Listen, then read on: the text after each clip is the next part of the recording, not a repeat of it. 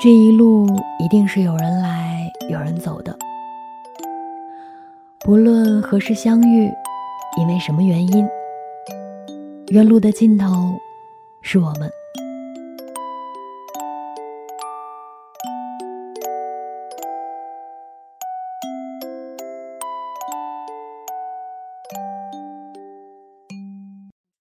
天空之城仍藏在我的心，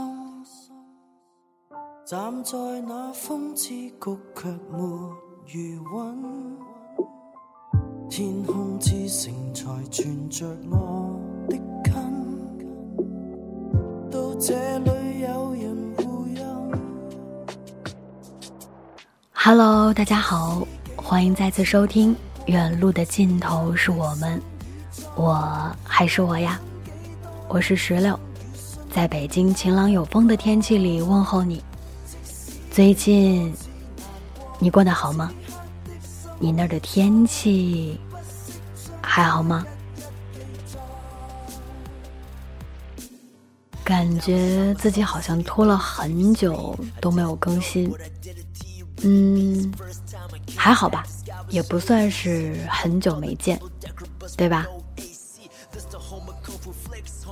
本来上周的时候说想写东西，但是写了两句话就停了。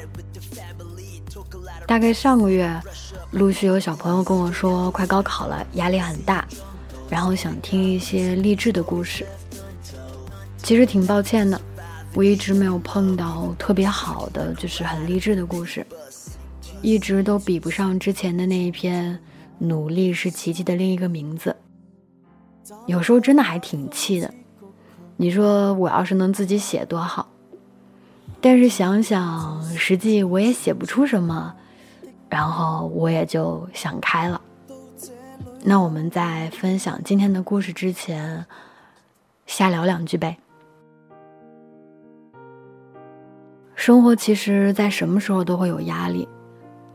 未来你可能会体会的更深一点，可能来自于学习，也可能来自于家庭，也可能是来自于工作，或者就是来源于你自己。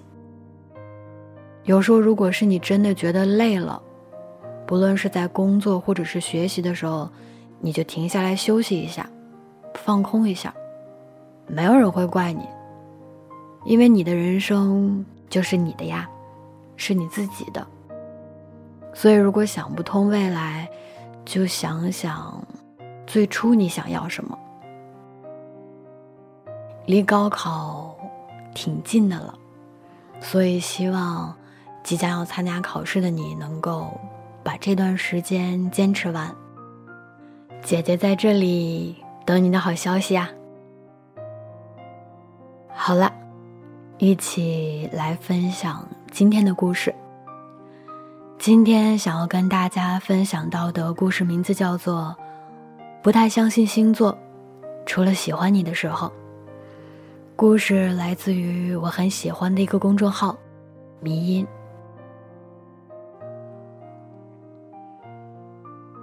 坦白说，在喜欢你之前，只知道有十二个星座。甚至连先后顺序都搞不清楚。但是喜欢你之后，我会去查你和我的配对指数。如果他说配对指数低的话，我就会翻个白眼儿，然后关闭网页。每当看到星座，总会点进去看，抱着激动又紧张的心情。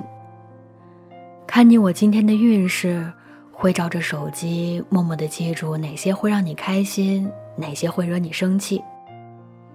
明明是不信这些的，可还是会因为只言片语影响一天的心情。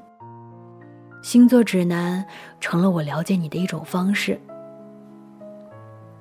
因为喜欢你，所以与你有关的所有都想了解。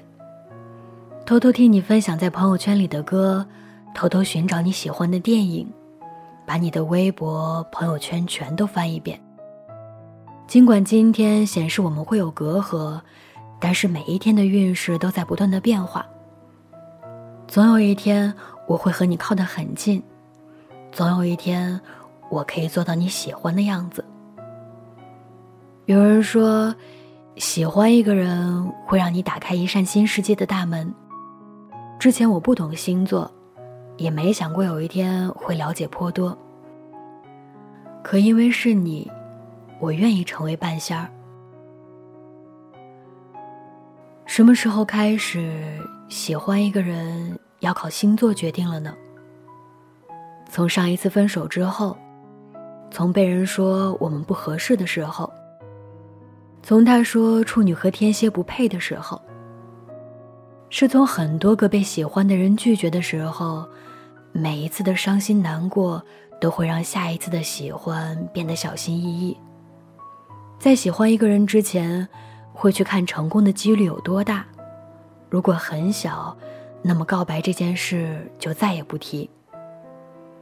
同事大王喜欢一个小奶狗很久了，他平时看起来大大咧咧的。我们一提起让他告白，他就立刻退缩了。问他原因，他竟然说两个人星座不合。大王之前从来不信这些摸不到、看不着的东西，我们聊天的时候他从来不参与。可是当星座碰上爱的时候，竟然也能蛊惑人心。因为不合，所以默默喜欢你，不敢告白，生怕最后连朋友都做不了。尽管能找出一百个反驳的理由，可是面对你的时候，还是说不出喜欢。其实挺羡慕小时候那种很明显的喜欢了，因为喜欢你就整天跟你玩，被揪了小辫子也笑着去追你打你，悄悄许愿老师安排座位能坐到一起，上课也忍不住的一直说话。嘴上说着不借你橡皮，还是会扔给你，偷偷告诉你答案，然后再骂你笨蛋。现在不一样了，再喜欢的人也藏着掖着，因为星座说我们不合。在微博上看到这样一段话，你知道对于感情，十七岁的你和二十三岁的你会有什么区别吗？十七岁的你感受到了一点喜欢，就会去相信这份感情和眼前的人，并且无所谓的付出。二十三岁的你，哪怕感受到了很强烈的感情，也无法完全相信这份感情。即使想要全心的投入，骨子里还会有所抵触。十七岁的你看星座只挑好话看，看到不好的。会有想撕掉他的冲动。二十三岁的你总揽全文，看到不好的会想这段话对错与否，然后开始分析你们的感情。是爱还不够，还是感情太浅？只是喜欢对于现在的你来说，如果不是两情相悦，就是一种折磨。每个人在喜欢一个人的时候。都想从各个角度寻找共同点，别说是星座了，就连生辰八字都想一起算一下。希望你在喜欢一个人的时候，打两个喷嚏，眼皮不停的跳，星座匹配度百分之一百。希望你早日遇到那个中意的人。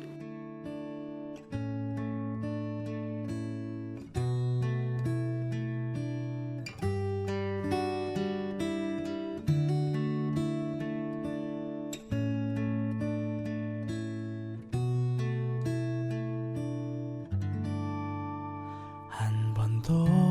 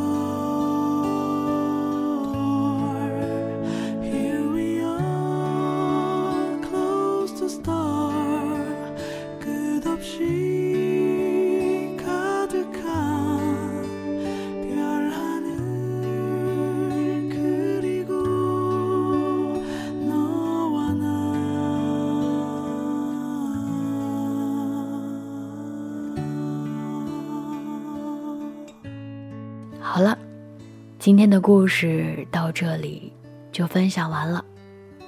时间不早了，你也早点休息吧。